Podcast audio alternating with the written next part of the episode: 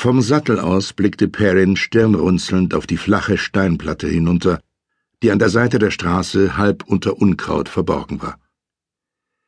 Die Straße bestand aus einer dicken, festgefahrenen Lehmschicht, aber Moraine hatte ihnen vor zwei Tagen gesagt, sie sei früher gepflastert gewesen.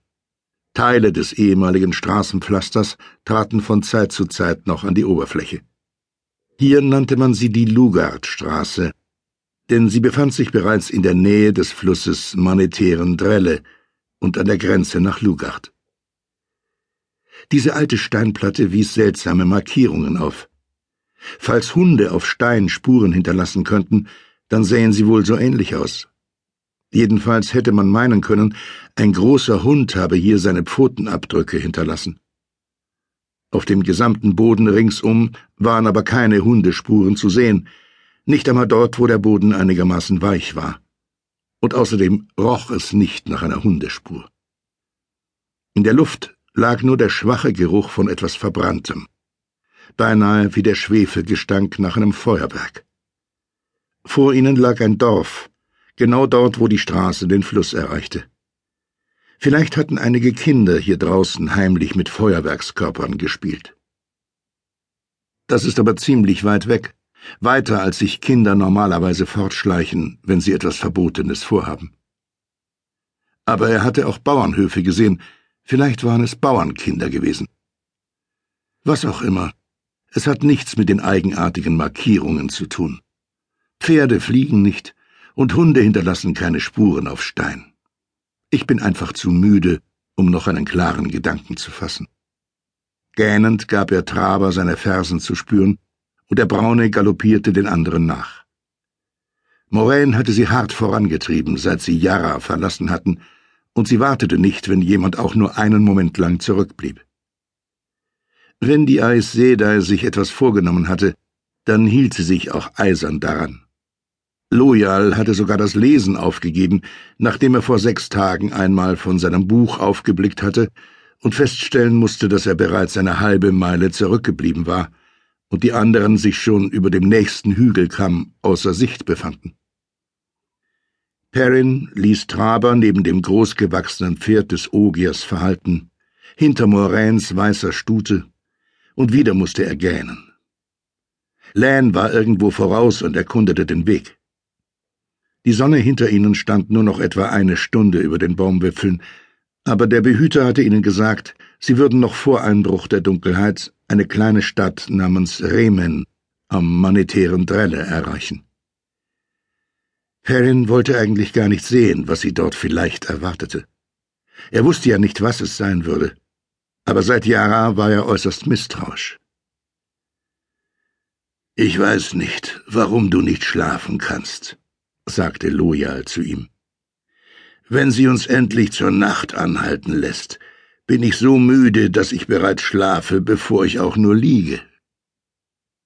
Perrin schüttelte nur den Kopf. Er konnte Loyal nicht erklären, dass er Angst davor hatte, fest einzuschlafen, und dass sogar sein leichtester Schlaf von Albträumen durchsetzt war. Wie dieser seltsame Traum, in dem Egwene und Springer vorgekommen waren. Naja, kein Wunder, dass ich von ihr träume. Licht, wie mag es ihr nur gehen? Ist wohl mittlerweile in der Burg in Sicherheit und lernt, wie man eine Aes Sedai wird. Verin wird sich um sie kümmern und auch um Matt. Er glaubte nicht, dass sich jemand um Nynaeve kümmern müsse. In Nynaeves Nähe waren es seiner Ansicht nach gewöhnlich die anderen, um die man sich kümmern musste. Er wollte nicht weiter über Springer nachdenken.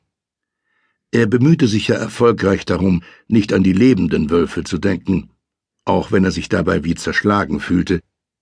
Da wollte er nicht, dass sich auch noch ein toter Wolf in seine Gedanken einschlich. Er schüttelte sich und riss die Augen weit auf. Nicht einmal Springer. Es gab aber noch andere Gründe, außer den schlimmen Träumen, dass er nicht schlafen konnte. Sie hatten wieder Spuren gefunden, die deutlich zeigten, dass Rand hier durchgekommen war. Zwischen Yara und dem Flüsschen Eldar hatte Perrin nichts entdecken können, aber als sie den Eldar auf einer Steinbrücke überquerten, die sich von einer fünfzig Fuß hohen Klippe zu einer anderen auf der gegenüberliegenden Seite spannte, hatten sie ein Städtchen namens Sidon hinter sich gelassen, das ganz in Schutt und Asche lag. Jedes Gebäude. Nur ein paar Steinmauern und Schornsteine ragten noch über den Schutt hinaus. Betrübte Einwohner hatten ihnen erzählt, dass eine umgefallene Laterne in einem Heuschober das Feuer verursacht habe. Dann habe es sich rasend ausgebreitet und alles ging schief. Die Hälfte aller auffindbaren Eimer wies Löcher auf. Jede einzelne brennende Hauswand war nach außen umgestürzt statt nach innen. Und damit wurden auch die Häuser in der Nähe in Brand gesteckt. Brennende Balken aus der Schenke waren irgendwie bis in den Dorfbrunnen auf dem Vorplatz gerollt, und so hatte niemand mehr Wasser holen können, um die Brände zu bekämpfen. Es gab noch drei weitere Brunnen, aber sie alle wurden durch umstürzende Häuser begraben. Selbst der Wind hatte sich gedreht und aus jeder Richtung die Flammen erst richtig entfacht. Es war nicht notwendig gewesen, Moraine zu fragen, ob Rands Anwesenheit alles ausgelöst hatte. Ihr Gesicht, so kalt wie Eis, war Antwort genug. Das Muster formte sich um Rand herum, und dem Zufall war Tür und Tor geöffnet. Nach Sidon waren sie durch vier kleine Städtchen geritten, in denen nur Lans Künste als Spurenleser ihnen sagten, dass sich Rand nach wie vor ein Stück vor ihnen befand. Rand war nun schon eine Weile lang zu Fuß marschiert. Unweit von Yara hatten sie sein Pferd tot aufgefunden. Es sah aus, als sei es von Wölfen oder wilden Hunden gerissen worden. Perrin war es schwer gefallen, nicht mit seinem Geist hinauszufühlen, besonders als Moraine von dem Pferd aufblickte und ihn mit gerunzelter Stirn ansah. Glücklicherweise hatte Lan in dem Moment Rands Fußspuren gefunden, die sich von dem toten Pferd entfernten. Ein Stiefel hatte eine dreieckige Scharte von einem scharfen Felsen abbekommen, und deshalb waren seine Spuren leicht zu erkennen. Aber zu Fuß oder beritten, er schien immer vor ihnen zu bleiben. In den vier Dörfern nach Sidon war das Aufregendste, woran sich die Einwohner erinnern konnten, die Ankunft von Loyal. Bei der Gelegenheit erfuhren sie, dass er wirklich und wahrhaftig ein Ogier war.